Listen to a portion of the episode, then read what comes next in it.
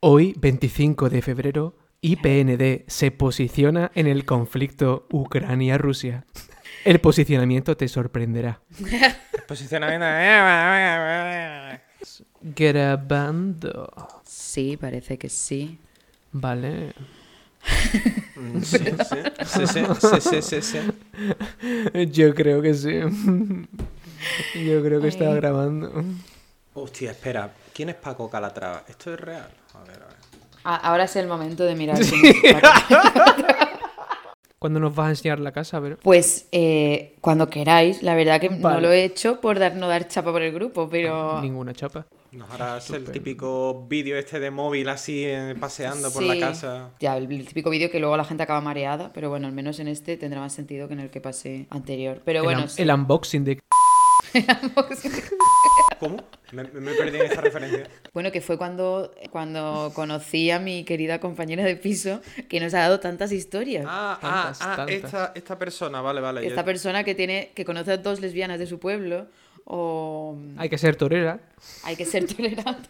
Es que todo es la misma, tío. Siempre que digo una de mis compis tal, siempre era la misma persona. Y, Sí, oye, ¿tú crees que vendría de invitada? Pero no, es que habla mucho, pero habla demasiado. Ya. Tiene verbo, o sea, esta chica tiene verborrea. realmente. Vale, vale. No sé que igual para un podcast tampoco está mal.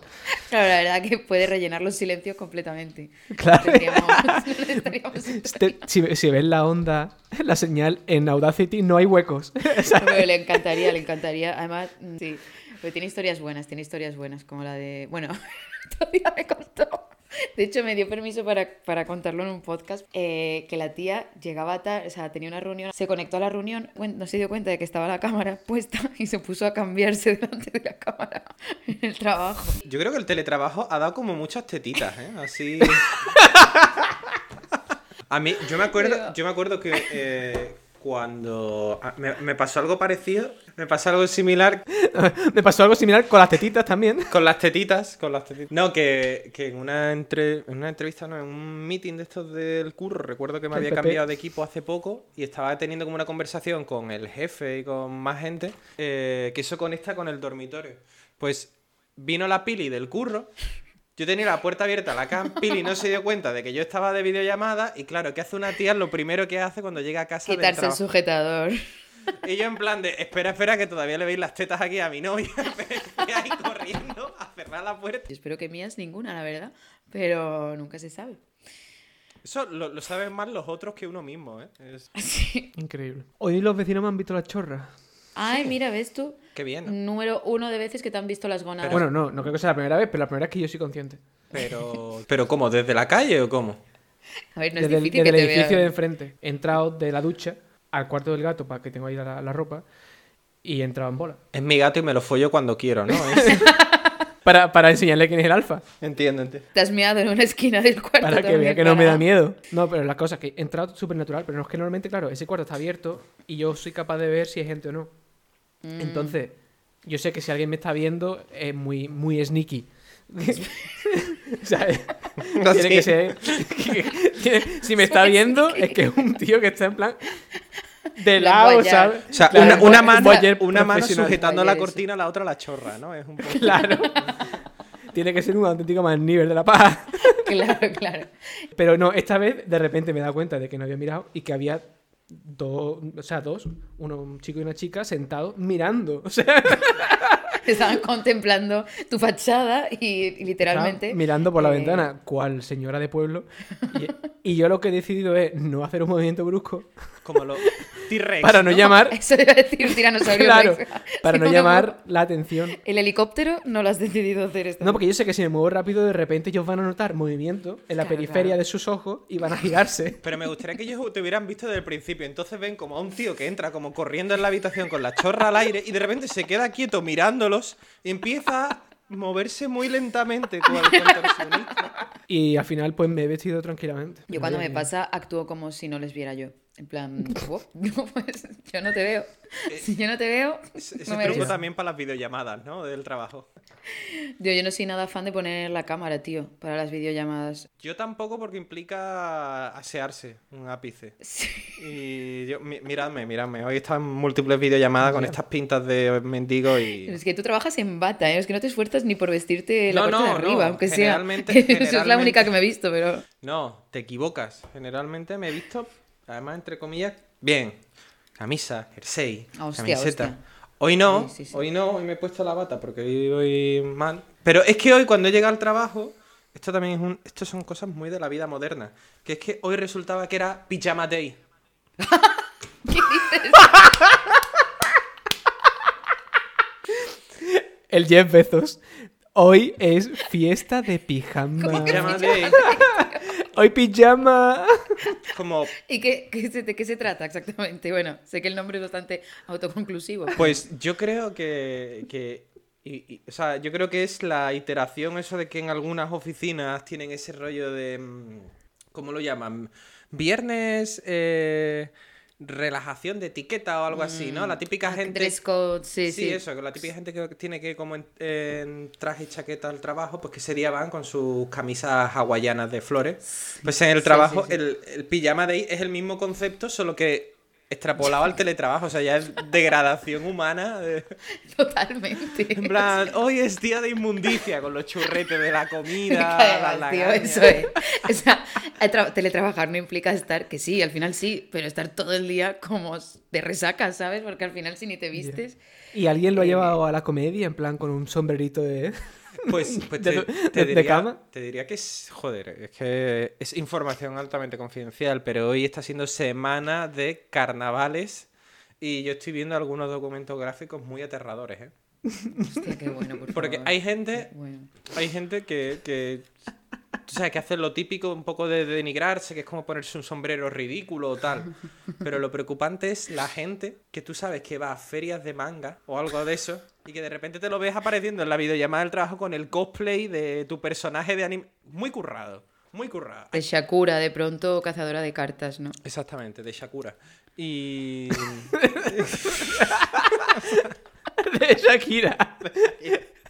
Shakira, Shakira. cazadora de cartas. Cazadora de cartas. Pero no se llamaba Sakura. Sakura, ¿no? Es que lo he dicho Sakura. mal. Has dicho Shakura. Es que no me acordaba, tío. Yo era muy fan, ¿eh? Me ha Mierda. gustado, ¿eh? La Sailor Moon. La la la la la la la la la la la. No se puede vivir. Grabando. Blaze it up, we low. If you want happiness right now, blaze it up. Saludos, podcast oyentes. Bienvenidos, bien hallados a este nuevo capítulo y quizás el último si dos señores mayores deciden seguir jugando a ver quién tiene la polla más grande. Ese podcast que sin que sepas muy bien por qué invade tus oídos como si vivieras en un país de Europa del Este y hoy se jugar a la partida de ajedrez en tu casa sin que tú hayas llamado a ningún invitado, pero como decía nuestra antigua melodía, te ha tocado a ti fregar los platos. Yo soy Vero y como siempre me encuentro rodeada de dos de las mejores persianas. Ellos son esos amigos que si hace falta te recuerdan los motivos por los que no eres un alcohólico aunque tengas resaca un miércoles. O si vas muy pasada se emborrachan más que tú en un evento para que no te sientas sola. Los de siempre, los increíbles, los inhumanos, los rinocerontes, Jorge Mendoza y Miguel Esteban. Más inhumano que nunca. If you want happiness right now, Yo soy un rinoceronte. yo soy un want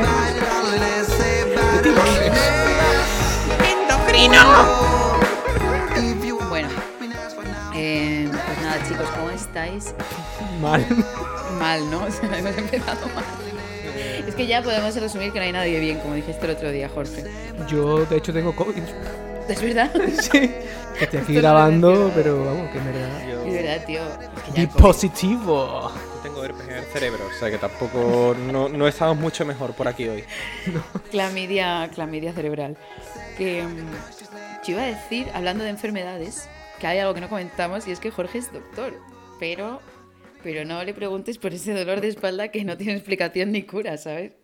O sea, ni por la hemorroide, hemorroide que, No, que no. puedas tener. Que, que puede que- que pregunten, que pregunten.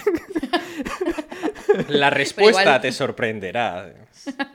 Sí, sí. Es verdad, pero no lo dijimos en el podcast. No, es verdad. Ya soy doctora, lo que implica que lo que queráis saber me lo preguntáis. Efectivamente. Sí. Así- de la vida, ¿no? No, no, de lo que sea, de lo que sea. Claro, claro. Oye, pero ahora puedes, puedes poner que eres doctor en los documentos oficiales. O sea, por ejemplo, en la cuenta del banco. O ¿Ah, sí? aquí, aquí en Alemania es súper. Sé que en Alemania lo lo, puedes poner, en Austria sé que lo puedes poner en tu DNI, Sí, sí. pero creo que en también. España y en Noruega no.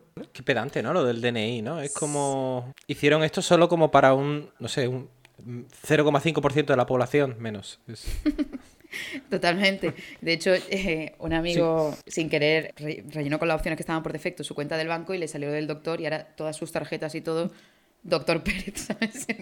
Y ya no podía cambiarlo. Si lo dice el ahora banco, será verdad. Le daba vergüenza, tío, sacar la tarjeta porque se veía lo de doctor y en verdad no era doctor. Pero Tengo bueno. dos, mm, dos pensamientos al respecto. El primero es, ahora que lo ha dicho Miguel, es verdad que ese cambio en el DNI se puede hacer por el 1% o 0,1% de la población, pero nos cuesta mucho, en verdad, lo de las cuestiones de género. Y siempre se dice, Uh. no, eso es por un 1% de la población. En Es verdad. verdad. Bueno, y es la cierto, la es cierto, podríamos aclarar que lo de ser doctor, hay un papelito que te lo avala. Otros temas pueden depender más de la, Uh, de la autopercepción. Claro. Bueno, Eh, y- Sí, segundo pensamiento. que en realidad no tenía ninguna motivación de que me llamasen doctor, porque desde que empecé el doctorado ya te llamaban doctor por Ah. defecto en todos los emails que te enviaba la gente de la India Oh. para pedirte trabajo. o sea, en, cuanto te, eh, te empiezas a hacer el doctorado, lo primero que te llegan son emails de gente de la India que te llaman ya incluso honorable profesor. Dios mío. De manera que tu motivación para realmente adquirir ese título es nula. Porque ya eres más que eso. Entiendo. Claro, claro, honorable. La servidumbre, de- pero la servidumbre del tercer mundo ya la tenías antes, ¿no? Quiero decir. o sea, no, no, no hacía falta. Honorable profesor, No hacía beba de, falta- beba de mi litro. No hacía falta estudiar tanto realmente. Y eso es ver totalmente cierto. Tú viajas a un país Pues sí. de un país de Asia a veces que parece que, te- que estás en Juego de Tronos de pronto y te llaman Madame, Madame para todos. eh, es que da- Bueno, eso, eso obviamente no es por tu nivel de estudio, sino por el No, grosor por de la cartera, ¿no? Que es- Claro, claro. De hecho, yo diría que en España es, eh, ser doctor probablemente implique en muchos casos eh, la muerte, ¿no? Por inanición, más que el, ¿no? Más que sobre todo para los doctorandos. Sí. Los doctores no sé, pero para los doctorandos desde luego. Trabajar de investigación en España, pues no es lo más provechoso. No está, no, está- no, no, no, no se da cuenta, ¿eh? Yo he hecho los números y... Eh, Miguel, tú, tú bien, ¿no? ¿Que- ¿Quieres compartir algún pensamiento crítico o quién, quién crees que está más en peligro de los tres ahora mismo? ¿Peligro de, de qué? ¿De extinción? Pues probablemente yo, ahora mismo. Pero lo que pasa es que luego también por cercanía geográfica tú. Sí, Pero es que mi madre está realmente preocupada. Bueno, Bueno, pobre, no me voy a reír, no me voy a reír. No me río de esto. Sí, sí, sí. Por cercanía. Un poco por sí te has cercanía- reído. Hombre, por cercanía geográfica, como reviente mm, restos radiactivos de Chernóbil o las paredes de contención, eh, sí, obviamente estoy más cerca. Eh, Noruega tiene frontera con Rusia. Así como Ah, dato. sí, es verdad. Ah, pues entonces. Lo que pasa que, que es por la- el desierto siberiano que no le importa a nadie o. Desierto Hombre, siberiano. la parte... La part- sí, la verdad. como concepto, ¿no? A ver, es en el norte, sí. Para ti todo lo que sea norte de Siberia... ¿Cómo se llama eso? El Falta Polo Norte. El Polo Norte. Bueno, Sí, es, es en el norte de Noruega. yo quería hacer el transiberiano, la verdad. ¿El qué? Es algo que, que, me, que, me, que yo quiero hacer el transiberiano. Pues, me la agarras con la mano. ¡Uh! Increíble. No somos capaces de, de cantar pavo, pavo, pavo a la vez, pero, Pa, pa, pa. pero la rima, Hombre, vaya. es mía. que son muchos años de práctica con las rimas. En fin, bueno, voy a empezar hablando, voy a empezar ya con el tema. Voy a empezar hablando de un tema que nada tiene que ver con la desgracia que está pasando actualmente, pero bueno, como siempre, este podcast que quedará para el recuerdo atemporal de nuestros inexistentes descendientes. Pero es un tema que definitivamente estoy deseando como, como desearías un vaso de agua cuando te despiertas una noche de resaca, de resaca de cerveza y tabaco con esa sensación de haber cenado un cenicero. Es algo que, que todo el mundo anhela, eso que hace que la vida pase mientras esperas a las siguientes y que cuando no se han acabado unas, muchas veces ya estás pensando en cuándo son las próximas. Voy a hablar de las vacaciones, que no es eso que le pides al típico pantomimo que se lleva la guitarrita a una fiesta y luego no, te no toca nada porque solo la tiene para enseñarla, porque en realidad es un parguela, que le dices, venga va, canciones, ¿sabes? Eh, eh, to- to- toca para mí, toca para mí. ¿sabes? Eh, Venga, va, canciones, canciones. Eh, como la hacíamos a Jorge, en realidad, en nuestra tierna adolescencia. No, chicos, os hablo de eso que, que este sistema capitalista nos ha hecho ver como un premio, como una merecida recompensa por nuestro duro esfuerzo. Ese mecanismo que nos quiere hacer sentir afortunados cuando tenemos nada más y nada menos que 30 días al año de vacaciones. Porque curramos 11, pero con un mes al año tenemos que estar más que agradecidos por pasarnos la mayor parte del tiempo de nuestra vida trabajando. Todo esto con suerte, por supuesto, si curramos en un país del primer mundo donde lo normal sea eso y no 22 días naturales, obligando a cogerlos en fechas concretas para poder coincidir todos en los mismos sitios y seguir subiendo nuestras fotos a Instagram en barcos que no son ni nuestros, por supuesto, porque los que lo tienen pues son los jefes. Bueno, y sin más que esta queja mundana y que no descubre ni mucho menos América ni que somos unos esclavos del sistema, ¿habéis visto cómo hilo América con esclavos? Em, Cualquier continente, ¿no? Con esclavos, ¿no? sí, Realmente. también. Yo estoy pensando, creo que en el desierto de la Antártida no hay esclavos. No, probablemente no. En fin, bueno, ¿vosotros qué sois más? ¿De vacaciones relajantes o rollo ir a piñón? En plan, ¿sois de los que os planeáis un itinerario? Mira, te puedo decir, las últimas vacaciones que he tenido, no he planeado nada, porque era lo típico, tenía por ahí unos días sueltos de vacaciones del año pasado, que no me los cogí, y mierdas de estas. Me he tirado una semana sin hacer nada y me he dado cuenta cómo, o sea, cómo sería la vida que me gustaría vivir. ¿Sabes? En plan de... Lógicamente. Me claro. despierto a la hora que me da la gana, mm, juego a la Play, Claro. leo mucho, me doy un paseíto. Pero es que es verdad que muchas veces, y, y ojo, ¿eh? Que cuando estamos de vacaciones nos vamos a vivir aventuras ahí a sitios, pero eso en verdad es una pantomima, es turismo propiamente dicho. Pero, joder, me, me di cuenta que es verdad que no tenemos muchas oportunidades de vivir esa vida que nos gustaría vivir todos los días. Porque yo Total. os lo confieso que a mí no me gustaría estar todos los días viajando y ser Willy Fo. mm, Es que todos los días viajando, rollo, no tener un establecimiento donde... mm, Eso es un trabajo. Claro, ducharte en condiciones Exactamente. Eso, eso implica que tú tienes ahí algún tipo de tara que, por la que no quieres estar en tu casa. O sea, míratelo, Paco. Total, tío. Pero está, el mundo está lleno de mochileros peligrosos de este tipo, realmente. Cuando de viaje, si Tú vas de que ese mochilero te tiene más miedo a ti que del que tú a él. ¿sabes? Tío, pero los habéis tenido que conocer de Interrail y estas cosas que vas y- ¿eh? y, y llevar menos de un mes de viaje es realmente de parguela. Es como, no, pero tú es que eres un... Tú estás aquí de paso, Sí, yo es sí, que en verdad llevo un mes, ¿sabes? Vamos, yo siempre me viene para estas cosas a la cabeza un tío que conocimos, Jorge y yo, cuando fuimos de Interrail, un tío que se llamaba, ¿cómo era? Jorge James Bower, Boyer o algo así. Boyer. Y, mm, Afirmativo y, Boyer. y el tío... Boyer. Sí, sí, sí. Con- e- Era de Inglaterra, aunque mi acento Bo- Boyer de, era Boyer de de- del polvillo. Sí. Y, y el tío llevaba mucho tiempo de viaje cuando lo conocimos, pero es que luego se ha tirado años y años en países de estos de... de, Sí, sí. de- uf, no sé por qué me venía a la mente como de prostitución infantil y luego he pensado Tailandia y Sí. este tipo de países. Em, Y si cada mes o así empezaba a publicar algún tipo de necesito ayuda para de salir de tal país. Sí. Hostia. Estoy En vendiendo mi arte los a través de internet. sí. Bueno, mira, Estaba mm, siempre a punto de morirse, vaya. Bueno, ese, ese por lo menos estaba viviendo de verdad la experiencia del país, pero hay otros que se van en plan. Yo, los que se van a viajar solos y luego están en realidad. mm, no pueden estar solos, ¿sabes? O sea, esos son los peores. También, te digo que, o sea, yo aquí una cosa que a veces me la planteo, que es lo de qué es vivir la experiencia del país. Porque si tú te vas también solo de mochilero y estás un mes por tu cuenta, o sea, lo mismo no conoces. Quiero decir, para vivir la experiencia de un país, Claro. eso es muy complicado. Tienes que estar mucho Sí. tiempo porque tienes que aprender el folclore, conocer gente de allí que te lleve a las festividades, a los sitios. O sea, luego. no, no por dar paseos en medio de la calle y comer en bares de Paco ya vives la experiencia Sí, plena. sí, de por hecho, hablar lo que vas a conocer es la experiencia mochilera de ese país. Exactamente. Sí. Es decir, vas a conocer a cosas que la gente del país no conoce.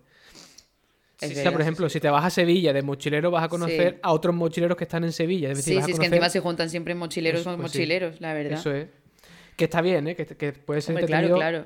para cierto rango de edad. No, que no, y es. Entre los 18 y los 22 y los 40 y los 40. Sí, es verdad, es verdad. Típico divorciado. El divorciado. Los que esperan a la segunda ronda para. Sí, eh, es eh, el divorciado, ver qué sube, el divorciado sube montaña. Claro, claro, claro. No, y además que cuando.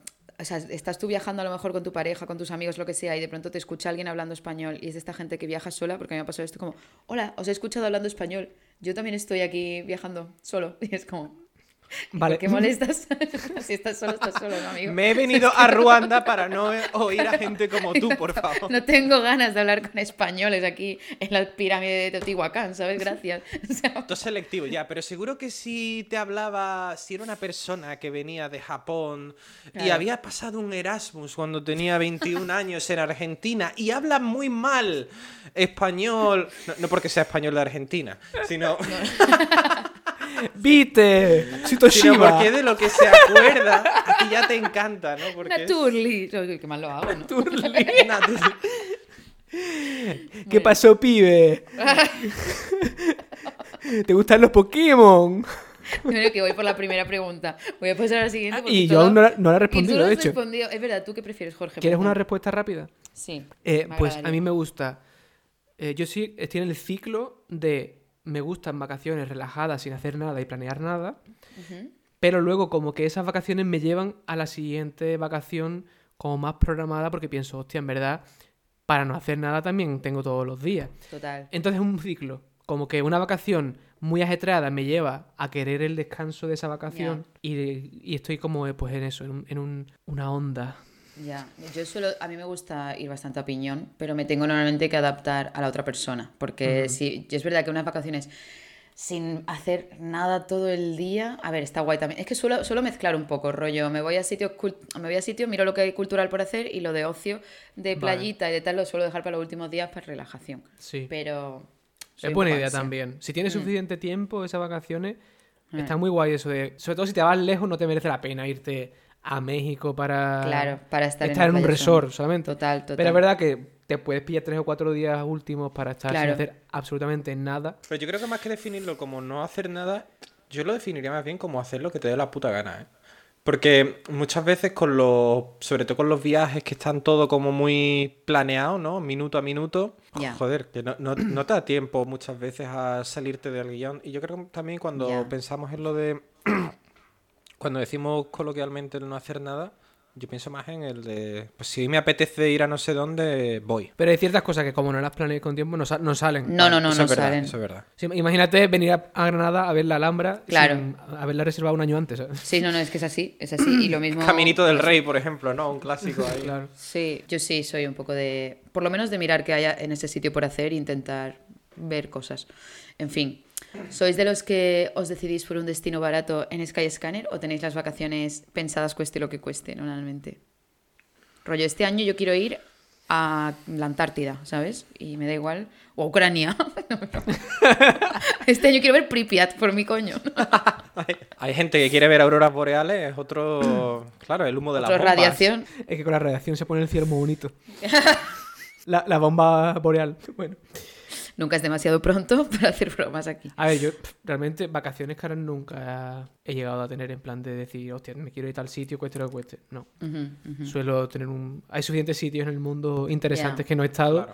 como para tener que ir a un sitio en concreto, cueste lo que cueste. Se suma eso y se suma el que no tenemos el dinero suficiente, ¿no? Para, para tener esa. No, es que, en verdad. Me gustaría hacer una excursión a- a- al desierto de la Antártida y acariciar. Es que yo quiero- yo quiero hacer un viaje. A mí es un viaje de mis sueños, ¿eh? El desierto de la Antártida, pero es, es muy caro porque tienes que ir en un crucero de rompehielos y no sé qué, o sea, es una pasta que la verdad que ahora mismo no, no, pero por eso sí, bueno, pues, eh, bueno, o sea, a veces habéis hecho como un, yo alguna vez sí que también he hecho como Skyscanner, cualquier sitio y donde sea más barato. Hombre, es que a lo mejor donde sea más barato, lo mismo coincide que es un sitio que dices, hostia, pues me claro, gusta. ¿no? Es que igual te sale Bélgica, ¿sabes? Y dices, pues mira, me paso allí como en un puente, como a veces... Be- ¿Bélgica también- lo has dicho como ejemplo de que no te gustaría o de que sí? No, de que sí, que mola, Ah, digo. vale, vale. ¿Y saliera el vuelo a Papúa Guinea? ¿Súper barato en No. Skyscanner? No. Lógicamente no. Hay Lógi- sitios lógicamente, que- ¿por qué? Hombre, yo sola, Papúa Nueva Guinea, allí hay, hay- Porque es peligrosillo, ¿no? Papúa Nueva Guinea. He dicho país al azar, ¿eh? Yo ahora mismo no sé ni dónde está Papúa Yo, Guinea. pues está en Oceanía. Me suena a, a, o sea, a enemi- o sea, a personaje boss del Crash Bandicoot. Yo lo que había escuchado una vez es que había una tribu que mataba Un poco con machetes. racista, ¿eh? Me gusta. No, pero estaba el papo papo, ¿no? No, pero yo sí que he escuchado que había una tribu que mataba con machetes a. No sé qué, igual me estoy confundiendo con. Pero Con México. Papua Nueva Guinea. Fue en Girola. Papua Nueva Guinea, si fuera seguro, obviamente sí, sí, sí es. Bueno, es que sola no me atrevo a ir a ningún lado, no me la voy a dar, ya- a dar yo de valiente. No viajo sola. En fin, esto no era una pregunta. ¿Vosotros compráis souvenirs de vacaciones? Más de los que me gustaría. O sea, mi, mi número ideal de souvenirs suelen ser cero Claro. Y suelo comprar más de cero. Sí, yo diría también lo de los souvenirs cero, pero yo creo que depende. O sea, yo no voy buscando el souvenir. Si alguna vez he visto algo que me ha llamado la atención, mm, puedo, puedo ir a por él. Pero sí que es verdad que al final lo de los souvenirs es como un concepto muy prostituido, ¿no? Porque yo lo pienso en las tiendas de Sevilla de souvenir y están llenas de muñequitos de Bob Marley, ¿sabes? Fumando Claro, claro. en escayola, que Sí. es como... Sí. Pero es que yo he viajado con Peña que de pronto, eh, o sea, a mí se me olvida que existe el concepto souvenir. De hecho, yo hago muchas fotos y me encanta documentar mucho el viaje, pero eh, se me olvida eh, lo de comprar souvenirs y de pronto llega el último día y es como que hay mm, unos cuantos agobiados en el grupo porque no han tenido el tiempo Hostia. para comprar souvenirs y necesitan un rato, ¿sabes? Y eso siempre... Pero el souvenir es como. Además, además yo esto siempre le- es importante. ¿El souvenir es para ti mismo? ¿O como por regalar a la gente porque tienes que hacer Ya. un checklist y le tengo que Hay llevar. Peña que hace lo del... A mí hay amigos que me traen souvenirs y que... Bueno, a ver, en verdad... ¿Qué es más? ¿Para decirte que han estado en un sitio chulo? ¿O porque si no piensan que vas a pensar mal de ellos? Ya. O... Es que no entiendo, porque a, a- a quién le hace ilusión. O sea, no, No, sé. no, yo tampoco. O sea, yo lo hacía de pequeña, la verdad, cuando mis primeros viajes de fin de curso y eso se lo Sí, hacía a sí. mi madre. Pero es Y lo hacías que con llegó- ilusión, pero. Sí, Es, es que no le- realmente no, no le Ah, gusta a nadie. Cuando ya te encontraste tres o cuatro veces el regalo en la basura, ¿no? Pero Eso ya es, eso claro. es. Es Eso que ya cuando tú piensas, eh, a quien le va a hacer ilusión tener un imán de nevera de un sitio donde no ha estado, ¿sabes? Es que Como. No tiene ningún sentido. Oye, pero No sé. mm, yo hago un llamamiento, ¿eh? Si vais a Puerto Raco, yo me haría ilusión una camiseta que ponga alguien que me quiere mucho me ha traído esta Hasta- camiseta de Puerto Raco o similar, yo lo compro, ¿eh? Bueno, a mí un amigo Sí. una vez que me llama Basura me trajo un, un llavero que había inscrito basura en él de Costa Rica. Eso es bonito, eso es bonito. Y eso fue gracioso. Eso fue que- bonito y barato también, porque No, pero fue gracioso porque en realidad nos lo trajo a mí a otra amiga. Otra amiga se llama Paula y fue como, ay, qué mono, no sé qué. y Cuando yo voy a ver el mío pone basura, o sea, no pone vera. ese era el auténtico souvenir, ¿eh? Eso era- Exactamente. Grande, grande. Sí, en fin. O sea, Eh. literalmente tu amigo te dio la chapa. Exactamente, fue algo así. Bueno, y... Muy bien traído. Muy, muy helado, muy finito, muy finito. Lo- los juegos de palabras se aplauden. Oye, pues a mí no me lo aplaudéis, hijos de puta. Va, canciones. Venga, vamos. Venga. Bueno, Ah. eso era gracioso. Luego te lo, luego te lo ponemos con el- la edición. el, el público. ¡guau! Risas enlatadas. Toda esta gente está muerta. Bueno, en fin, da igual. Eh, ¿Sois vosotros, vosotros sois de sitios turísticos o más bien rollo mochileros peligrosos, ¿sabes? O... Yo soy de sitios no turísticos 100%. O sea, a mí lo que más me gusta de descubrir un país es ir a los sitios no turísticos. Porque Claro. realmente mm, le cogí bastante, o sea, me, me- cansé bastante de ir a países y ver lo mismo en todos los sitios. Hmm. Porque al final, sobre todo si viajas por Europa Eso te iba a y decir. viajas de turista por Europa, todas las ciudades pueden ser lo mismo. A no ser que realmente... Es verdad. No sé que es verdad, Europa es bastante parecida, pero me ha hecho gracia. No, pero realmente no es tan parecida como. Es, es simplemente que si vas de turista es muy Mm. parecida, pero lo que más me gusta a mí es ir a un país donde conozca a alguien que haya conocido por eventualidad- eventualidades de la vida y que esa persona me enseñe un poco, pues, Claro. pues, pues el, la- el guarreo de ese país, ¿no? Mm, La noche de ese país, la, la- yo qué sé, es cómo se come la, cómo come la gente en su casa, porque realmente como comemos en España en una casa no es lo mismo que en un restaurante. no, la verdad es que... Aunque está guay comer en restaurante, Sí. la gente come diferente en su casa y eso a mí me- lo que más me mola, ¿no? Ya. Pues me gusta conocer realmente un poco más El guarreo, que lleva los contenedores. el día a día. Y también me encanta viajar fuera de época de viaje. Sí, eso es lo mejor, de hecho. Poder ver cómo la gente va a trabajar. Hombre, sí, sí que es cierto que por probabilidad cuando tú vas a los sitios la mayoría de la gente va a estar trabajando, ¿no? Porque Sí, pero trabajando en cosas, digamos, mm, que no sean del sector servicio, que solamente Ya, existe ya. porque tú eres un turista. Ya, ya. Es verdad, no, tienes razón, tienes razón ahí que una, una típica frase, ¿no? Frase de madrileño 101 es Joder, pues bajé en verano a Andalucía y estaba todo el mundo allí de vacaciones. Allí no Es que sí, ¿eh? Hijos claro, cabrón, chaval. porque te has ido a la playa en, en verano. En pleno agosto, que es un. Claro. Claro. Vete, No, vete en invierno y tampoco verás a nadie trabajando, pero por el paro. Ahora que cuando hizo, cuando el madrileño hizo el gesto de, de la firma al aire, seguro que alguien le trajo la cuenta. Exactamente. Ese alguien. Dijo, eh, o sea, pilló a alguien que estaba de vacaciones y dijo, ah, bueno, pues le voy a llevar la cuenta. Claro, claro. Aquí funciona así. ¿Crees que ese Eh, gesto tendrá sentido dentro de 10 años? Cuando todo se pague rollo con tarjeta Ah, con que lo tiene ahora. Claro. ¿Cuándo, es cuándo ha sido la última vez que tú firmaste? No, no, total, total. En tu vida, un Pero cheque. No es, no es la última vez que tú firmaste, es el último camarero vivo, el último camarero alive on the earth que reconozca ese símbolo. Porque es Sí, un es verdad. idioma que se va a perder. Pero, igual que eh, la Ya. camisa blanca. Una vez estuve Igual cenando con un amigo, con un amigo de Francia que de repente sacó un cheque. Hostias. ¿Qué coño, tío? Era del siglo XVII, tu amigo. O sea. Y, Sí, y sí. todo para pagar dos cervezas en un pagui, ¿no? O- Se apagó la cena con un cheque y me quedé. Hay mucha ¿Eso es posible? ¿eh? Hay mucha. Yo quiero una cheque, una pareció de estas. O sea, precioso. si yo puedo pagar con cheques, yo quiero pagar con cheques. La cena me, me sabió mejor todavía. Claro, es que hay mucha Me supo. fantasía. Claro, claro. Además, pensar que al día siguiente una persona tendría que ir al banco, perder su mañana por cobrar 15 euros, hace que esté más rico el postre. Mucho más. Mm, extra de trabajo ajeno. Yo de pequeña tenía una chequera de estas. ¿Cómo se llama? ¿Una chequera? No. Una Ah, vaya. Chequera, talonario, chequera. o un ¡Talonario! Talonario. de Talonario. cheques. Oh my god. Os reíais de mí hasta comprobar mi léxico. renacentista. Mi abuelo me dio una de pequeña que no, supongo que no, fun- o sea, que no funcionaba, ¿no? Que no valía para nada. Y yo, yo firmaba cosas. En fin.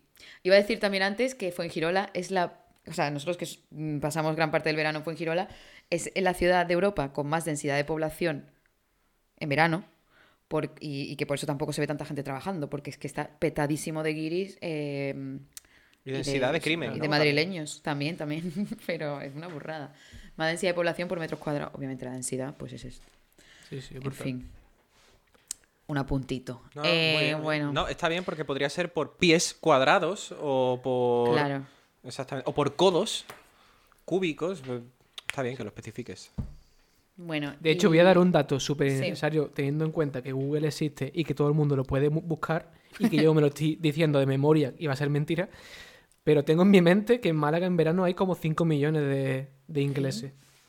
Hostia, puedes, pues me parece una burradísima, ¿eh? O sea, de normal. Igual me lo he inventado, o sea, tampoco. 600.000 habitantes son de normal.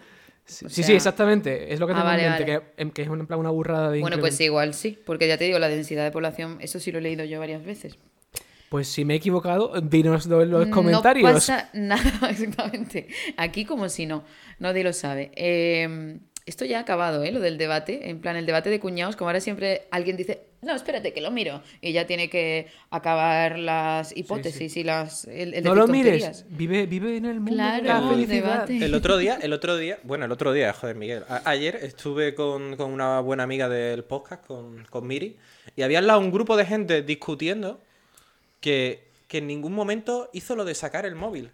Y me gustan mucho las conversaciones de chavales hooligan que utilizan de manera no irónica la expresión a gritos estamos loqueando. y, y me gusta que todavía haya gente que tenga ese típico como de discusiones de, de- de que se calientan, de que tú sabes que lo mismo uno le mete un guantazo a otro y a nadie se le ocurra sacar el móvil. Entonces, yo quiero hacer un brindis de café, porque no tengo otra Sí. cosa ahora mismo, por la gente que todavía se pelea en medio de la calle por discusiones absurdas. Así que bueno, bebo Me traguito. parece correcto. Rompamos una lanza, como decíamos antes. Efectivamente. Bueno, y mm, voy a abrir este melón. ¿Cómo lleváis lo de los aviones? ¿A qué te refieres? Los aviones. ¿Que vuelen? Los chentres y los ¿Cómo, cómo lleváis que vuelen los aviones? Es magia, los No, tío, aviones o sea, magia. te juro que, escúchame, lo paso, exa- o sea, lo paso bastante mal en los aviones y con la edad cada vez peor. Yo antes no era consciente. Tío, sí, sí, sí, o sea, yo cada vez que aterrizamos y estoy viva me sorprendo, ¿sabes? O sea, es como... ¿Cuántos, bien, ¿Cuántos años otro te quedan para ser esa persona que aplaude? Bueno, no, eso no, pero, joder, pero eso es que lo hace El todo otro el mundo. sí, día- sí. Eso lo hace todo Eh, el mundo, vaya. en vaya. España, en España. El otro día aplaudió todo el mundo de todas las nacionalidades porque hubo turbulencias, pero a nivel de nunca había pasado tanto miedo. Es que. Haciendo looping ya el avión, ¿no? Yo, y yo. De quitarme la música porque no podía. Claro. Dejar de oír los gritos de la gente. Yo este podcast, este podcast se me ocurrió y lo empecé a escribir en un avión de vuelta desde México porque estaba, había un nivel de turbulencia, encima me había tocado separada de- en el asiento con mi novio y estaba sola y la señora de al lado se puso a santiguarse, ¿vale? Estábamos todos súper nerviosos. Oye, pero, pero esto, esto es muy como de escritora neoyorquina, ¿no? Estaba volviendo digo- de mi viaje a México Tío. y en el avión tuve que anotar unas ideas. A otra, otras estaba abanicando y sí, sí, así. Y digo, voy a o sea, bueno, mi, cora- mi corazón eran los tambores de Jumanji, ¿sabes? O sea, ni el corazón de Maradona en sus mejores momentos. Y yo, pues, estaba, estaba cagadísima. Y digo, tío, esto no, no va a pasar nada, pero, pero ¿y si pasa? O sea, que también digo, cuanto más aviones coges, Claro. más probable. Y aparte, como ingeniera, es que sé la de cosas que fallan. O sea, es que pienso, ¿cómo puede funcionar esta mierda, tío? O sea, si depende de la calidad en la que yo entrego mis trabajos, o sea... mm, Entre la no. calidad de cómo tú entregas el trabajo, la calidad del tío que lo lee, el que, el que Claro. aprieta el tornillo. pues El fallo humano ya de por sí, o sea que igual, a ver, que luego te pones a mirar vídeos en YouTube para superar el miedo a los aviones y al parecer hay un nivel, hay hasta seis niveles de turbulencias y un avión en realidad puede aguantar hasta las seis, que se supone que es un huracán, pero a partir de dos creo que ya no se puede volar o algo así.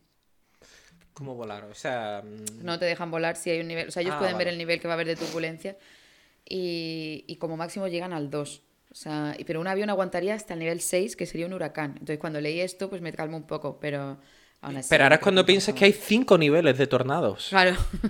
¿Cuál de ellos? El dedo de Dios.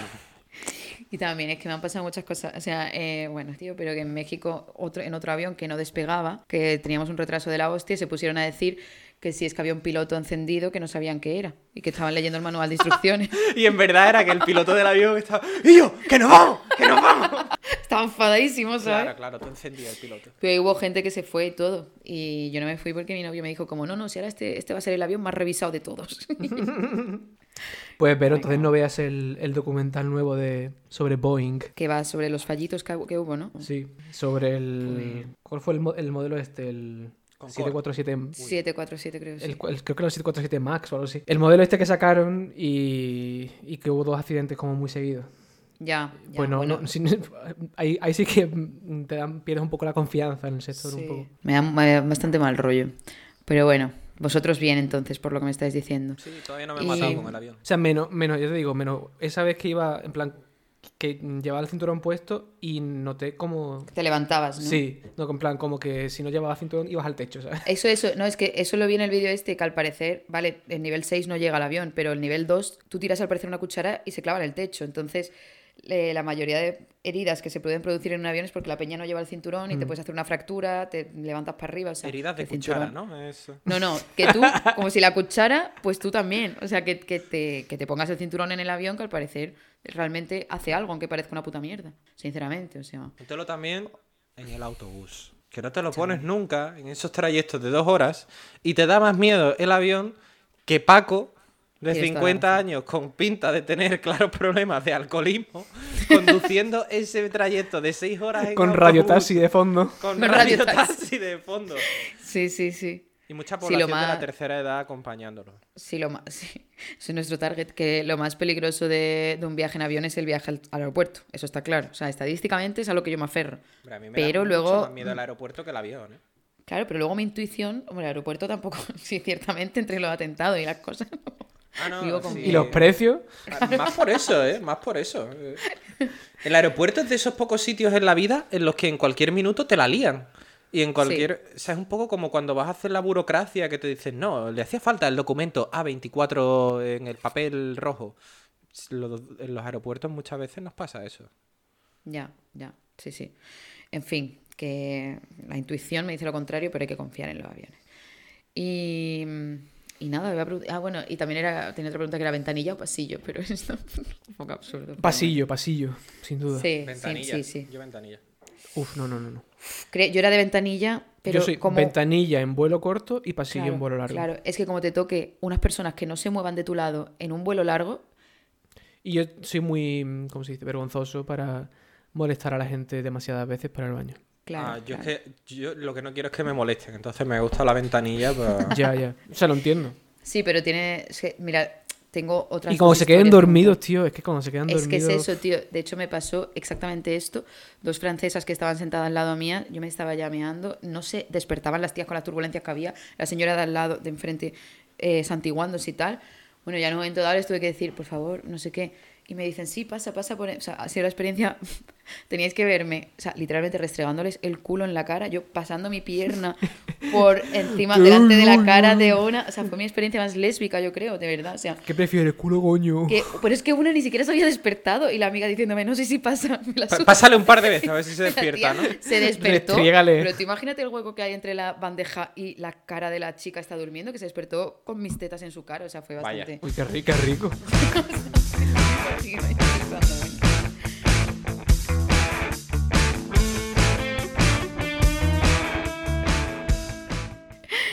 Y pasamos a una sección eh, que eh, será probablemente el debate más serio que escucharás hoy. Aquí la retórica no importa, lo importante es imponerse tal como, pues evidentemente, se lleva a día de hoy, que la democracia se la pasan algunos por el forro de los huevos.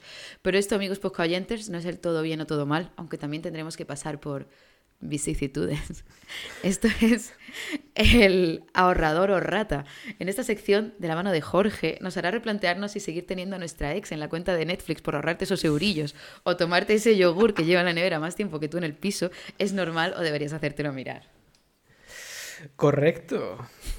Una sección en que las vicisitudes de la intro son mejores que las vicisitudes del contenido. Total. Dime que además vas a hablar de ahorrador o rata, pero hablando de comida, ¿sabes? Eh, oh, oh, oh. He dicho, mira, esta es una sección nueva, no estamos acostumbrados, voy a, voy a traérmelo a casa, al terrenito de que ya estoy confortable. Así que va de comidita. No. De comidita, papi. Este Pues señor, este señor tiene un TCA, o sea, un THA, ¿cómo se dice? Trastorno alimenticio. Vale. Venga, vamos a ponerme THC, enfermedades mentales. THC. Eso, eso. Venga, banalicemos, banalicemos enfermedades serias, no es broma. Eso no, es. perdón. Pues eh, os pongo en la situación, ¿vale? Estamos Muy de bien. noche, tal, y se me apetece un kebasito, un, keba- un kebasito. Y vamos a comprar a- a- al kebab y compramos y decimos, "Mm, me gustaría comerme un kebab. Y tienen el kebab menú, que es el kebab con patatas y bebida, y luego tienen Ya, el ya, kebab ya, solo. Y dice, uy, pero es que si me pido el kebab solo, me puedo comprar la bebida en el chino de al lado, que, que en verdad me ahorro unos centimitos. ¿Sabes? Porque está justo al lado del chino. Sí, sí, Entonces sí. te pides el kebab solo y vas al chino a comprarte la bebida. Ahorrador o rata. De Vale. dos patas.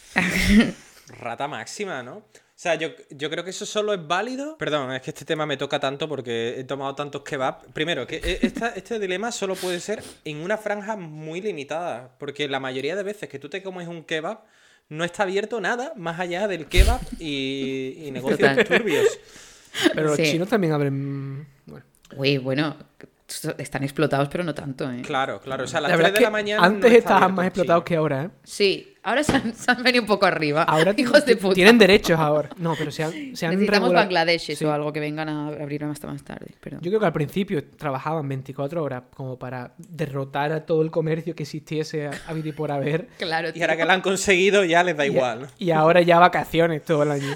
Es que ahora ya no existen los 20 duros realmente. ¿eh? O Eso sea, es, se ciertamente acabó- ya se solo hay chinos, sí, sí. Sí, sí. Eh, se continúa. Pues nada, yo lo que iba a decir es que yo creo que eso es rata, pero vamos, lo, lo mires donde lo mires. La única opción en la que yo podría considerar, yo creo que la única opción en la que sería válido es porque, no sé, por ejemplo, en el kebab sirvan mouse y a ti te apetece un batido de chocolate para acompañarlo con tu kebab, porque es la combinación perfecta. Claro, O, o claro. un- Yo es que kebab y ok. Claro, claro.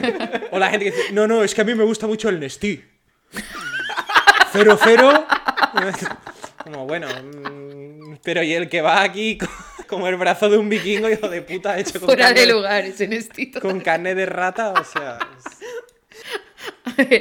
yo diría, yo diría también que, que- que aquí tenemos que tener varios factores en cuenta y uno es que si el kebab es un sitio turco, a veces no venden alcohol. Oh. Entonces, eh, Estaba pensando en eso, ¿eh? Claro, los chinos sí venden alcohol porque su religión no lo prohíbe. Entonces, eh, eh, bueno, esta es una, que al lado vendan un brebaje y ahí no, porque para beberlo con agua pues tampoco. Y otra es que si te lo vas a tomar en el kebab o en el portillo o en, o en la parada de autobús esperando al autobús, porque si vas a llegar a tal de migrancia, pues tampoco sea, hace falta pillarse el menú, realmente- porque igual no quieres las patatas. Realmente muy denigrante tiene que ser el sitio donde vayas a caerte muerto para que esté más sucio. ¿A, a ti te gusta comer en los kebabs? Yo generalmente en los kebabs solo Ya. como si estoy ya, si te, ¿cómo decirlo? Si es el típico kebab que te comes ahí de guarro antes de ir a la parada, no. Si das más asco que el kebab, Exacto. como es en el kebab. Exacto, exacto. Tiene, sí. A mí me Bueno, gusta solo como una franja muy determinada que es típica hora en la que ya el kebab va a cerrar. Hay pocos sitios en los que comprar alcohol y a lo mejor te comes ese kebab a las 2 de la mañana y aprovechas y te tomas una cervecita. Sentado. La última, ya. Claro. Para terminar de coronar la noche. Exactamente. La cual nunca, nunca es necesaria, la última, pero bueno. No, Probablemente ni la penúltima. Comiendo, sí, está bien, hombre. Puede que sea la que más sentido tenga, ¿eh? Es Bueno, yo digo ahorra- ahorrador, porque además Vale. eh, no hace falta pedir. Típica persona que se pide el menú por pedírselo y luego le sobran todas las patatas, siempre pienso que es una pena. la Vale. verdad. Yo personalmente, aunque no quiera el menú, me compré la bebida ahí por, porque a ver, realmente. Pero la única excusa que yo veo es cuando no venden litro y quieres un litro. Claro. En ese caso, pues mire, señor, véndame, véndame usted litro y se lo compraré. Que yo lo ¿Sabes? pienso y en verdad los kebabs de Sevilla creo que he ido más veces a comprar litros que a comer Ya, kebab, ¿eh? Sí. Un saludo al zapatazo. Y también eres muy rata si te compras la bebida al lado y te la tomas en el sitio. O sea, eso está un poco. O sea, yo he visto hacer esto. Tirando al del kebab a los ojos, ¿no? Oye, he visto gente haciendo esto y no solo en un kebab, gente con su botellita de agua en el bolso y dice, ah, no, no, yo no voy a pedir nada de beber. Bueno, a ver, agua". si es una botella de agua o algo así, pues yo qué sé, todavía. Pero Ya. sí que es verdad que lo del Nestí de mango, pues sería un poco trambólico, ¿no? Mirando ahí a los ojos al tío. Pero Bueno. bueno, no sé, no sé, porque también si lo haces ya muy al extremo, rollo, llegas como todo borracho, medio potado, con una botella de lambrusco en la mano, del Mercadona, lo ve. Eso sí, y yo creo que al del que va también le gusta. Vale, pues vamos con, con la siguiente vicisitud. En este caso, en lugar de un kebab, vamos a otro sitio de comida basura. Vamos al McDonald's. vamos al McDonald's y pedimos nuestro menusito. Y le- cuando nos los van sirviendo, decimos, échele más bolsitas de ketchup y unos paquetitos de sal. Y no- nos comemos nuestras patatitas, nuestras hamburguesitas, le echamos los sobrecitos, pero al pedir más, pues nos han sobrado tres o cuatro sobres de ketchup. Y en verdad la sal nos han sobrado como cuatro o cinco paquetitos. Y obviamente nos lo metemos en nuestro bolsillito y lo dejamos en el frigorífico, pues hasta que un Sí. día lo usaremos. Hasta que tiras Eh. el frigorífico a la basura. Ahorrador o rata. Yo creo que este, yo lo hago esto y yo creo que pero creo que es de buena rata de cloaca. O sea, eh, pero lo hago, lo hago. Y es más, he llegado al siguiente nivel, que es que cuando me pedía unas patatas de un euro, yo le decía al tío, pero llenas, por favor, porque me daba una rabia que me pusieran la mitad de aire, que era pobre. Y, y les decía, por favor, llena las patatas. Y me las ponían llenitas. Y bueno, y luego el ketchup, por supuesto, que siempre me lo llevaba. Yo creo. ¿Y las pajitas y las servilletas? ¿O No, eso no. Yo el wasabi cuando viene con el sushi no sé muy bien qué hacer con eso, porque esto en verdad sin sushi no... el wasabi? Pero como que te viene en sobres también el wasabi. Mm, Cuando pides sushi a domicilio y te llegan botecitos, es que yo sí me suelo guardar estas cosas, pero... No sé, yo creo. A ver, yo creo que está muy claro que hace eso es como muy de rata, ¿no? Eh, pero. Pero yo creo que la pregunta. Que lo vas a tirar si no. ¿eh? Es que es eso. O que- los van Pero, a tirar. Que ¿por va, qué los van a pediste extra? reutilizar. Se los van a dar al siguiente ¿Cómo que que venga. No te rayes. O sea. ¿Me lo vas a meter en la basura? No, no. no. El, el- la bolsita esa de ketchup. Eso. Pero que la, va- Es la cuarta persona bolsas, que ha visto esa bolsa de ketchup. ¿Pero que tienen? ¿Un, det- un detector Claro. de bolsa de ketchup en la basura? La gente coge las bandejas y la tira entera Claro. a Hombre, la pero todo el mundo sabe que hay un enano en la bolsa de basura dentro. que hace, que hace separación de residuos. Los hielos. ¡Ah! Claro. Es que la verdad que da mucha pena pensar en la de cosas que, es están perfectas. Empacadas pero. para que un puto ser humano se lo coma y lo tira a la basura. Es que es verdad, es que a ver, yo lo pienso a diario esto. A ver, yo creo que la pregunta clave muchas veces no es te pregunta si, si te lo vas a comer, si no, sino dónde lo voy a guardar.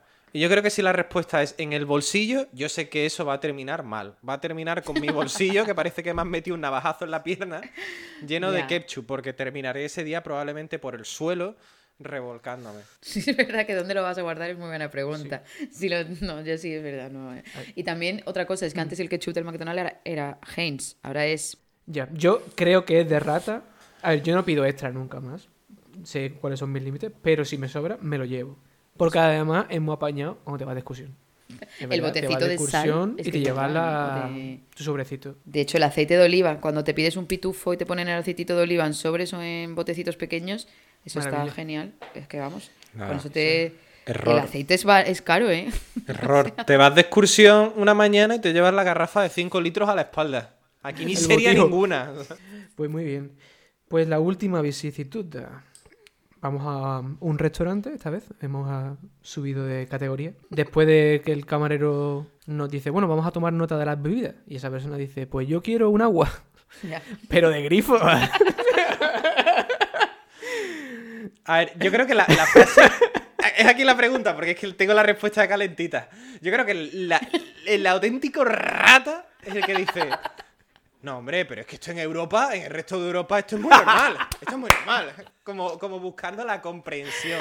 Sí, sí, sí. sí. Yo- También yo es normal que te cobren para entrar al baño. yo tengo una respuesta, pero decidme. No, yo, yo iba a decir, yo iba a decir, a ver, a mí no me parece rata que tú quieras beber agua de grifo, pero yo no sé cómo se hace que, que es como que es el sistema, en este caso, por lo menos en Hmm. España, el que te hace parecer rata, pero a mí Sí. me parece muy bien el que quiera un puto vaso de agua. Bueno, eh, estoy totalmente de acuerdo, que es- pero es que aquí además un vaso de agua del grifo te lo cobran a tres pavos, ¿eh? O sea que además no eres ni rata. Pero el rato son ellos, ¿no? sí, eso es, los ratas son ellos, tío.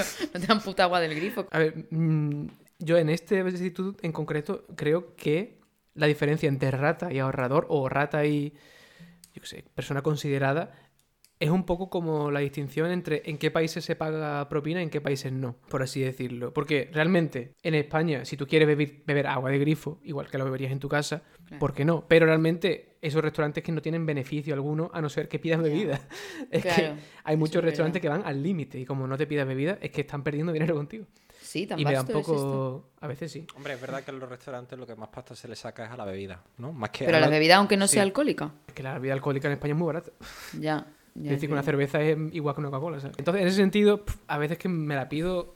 O sea, me, la- me pido, si me pido agua porque quiero agua, me la pido que no sea de grifo porque es que me, pare- me da un poco ya hasta de. Claro, claro, tío, claro. Esta gente está currando aquí por nada y menos. Hmm. Otros países, pues realmente digo, mira, estoy dejando una pasta que flipa, me pido lo que me da la, ga- la gana. Totalmente. En Sí. Noruega es verdad que la cosa buena es que te ponen el agua de grifo, de, aunque no la pidas. Que eso está en verdad. Te, te ahorra, la, te ahorra el, el Claro. pensártelo. Te ayuda, te ayuda a bajar el mal trago de la cerveza a 6 euros, ¿no? la más barata. Seis dice. Claro, Eso es, claro. seis dice. Ah, sí, sí. Sí, ya quisiera. Eh, pero sí. Un poquito de ratita, Un poquito de rateo. Siempre hay un poquito de rateo en el ahorro, ¿no? Y siempre hay ahorro en el rateo. Bueno, a veces no. ¿eh? Ya, es verdad, a veces no. De hecho, a veces lo caro sale barato. Desde O sea, luego. Lo desde barato luego. sale caro, perdón. Y a quien madruga, Dios le ayuda.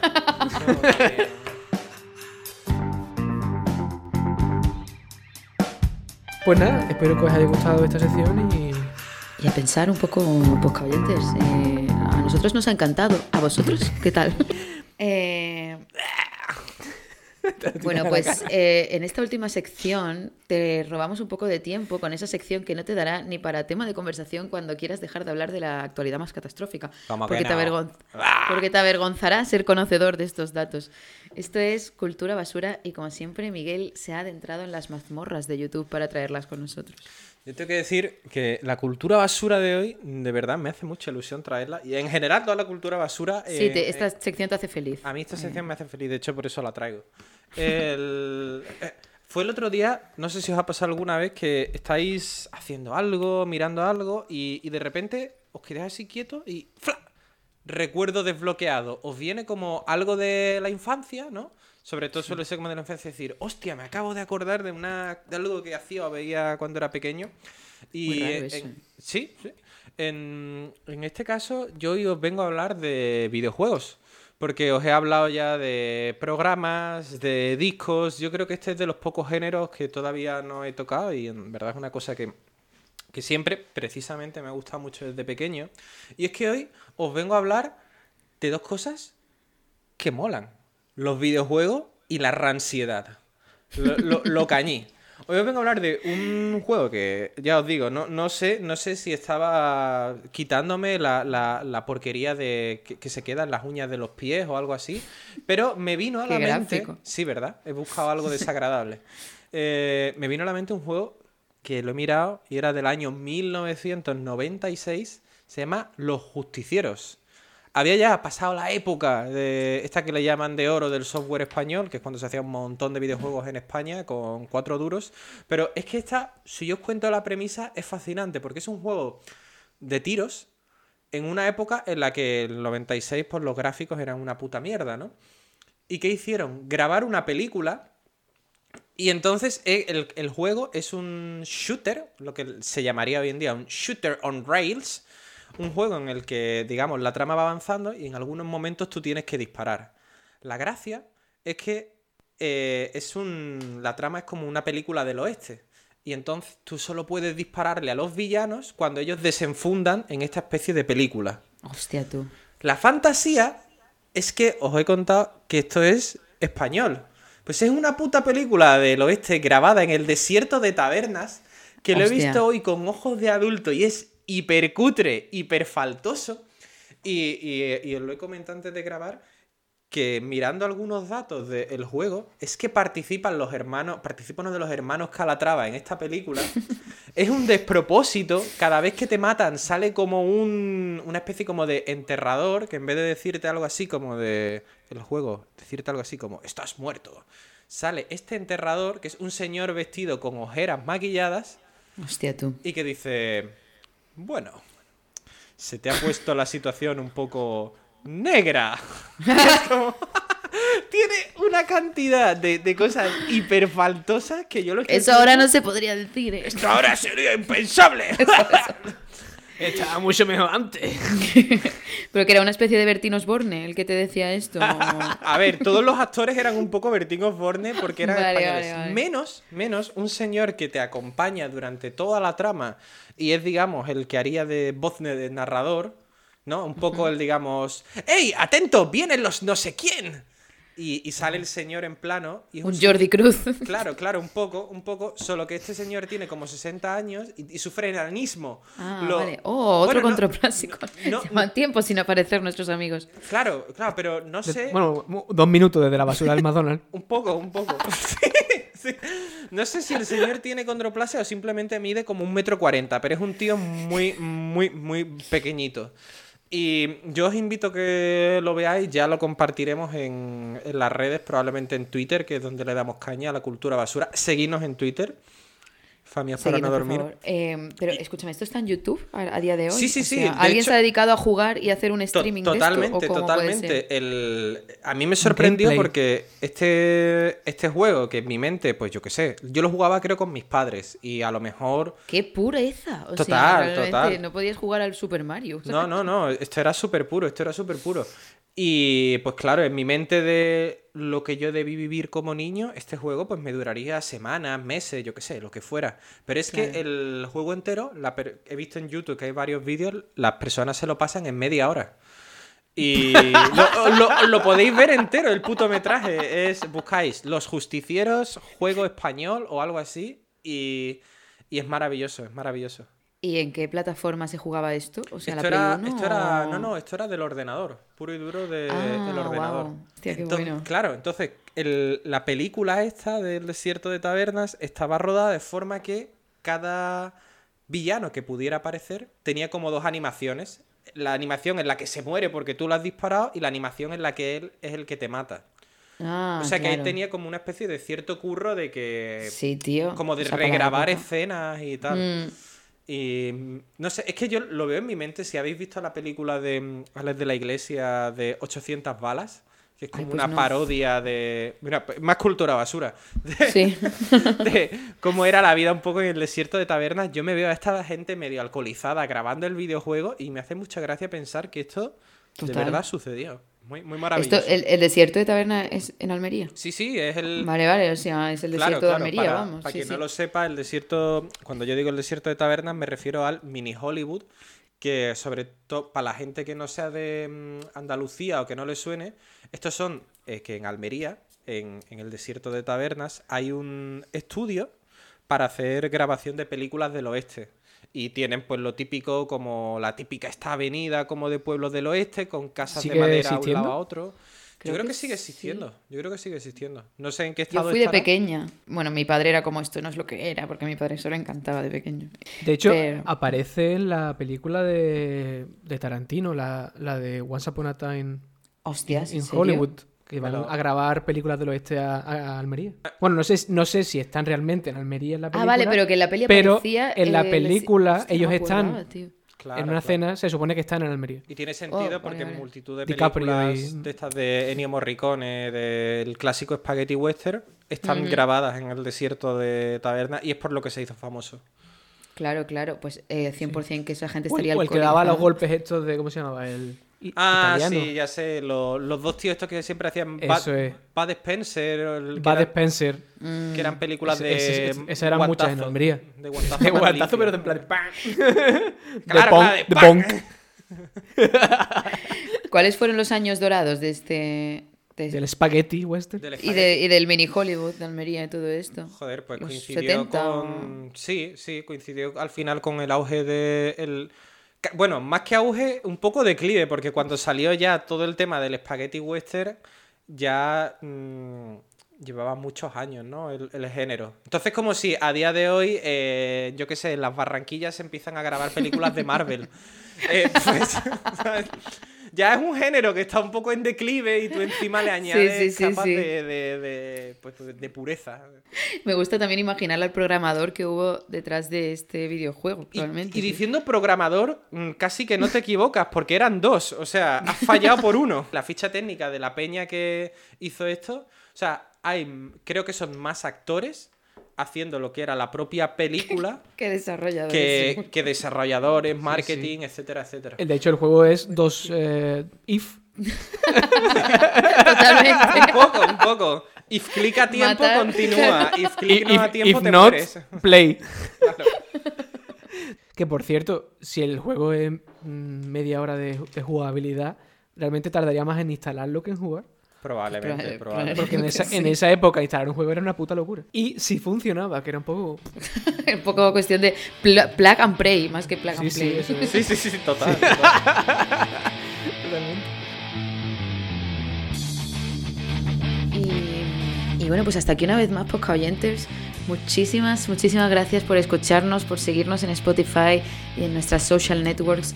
Podéis recomendarnos a vuestros amigos, a vuestros padres, que seguro que les hacemos gracia. Sobre todo, por favor, si son señoras en sus late 50s, porque son realmente nuestro target.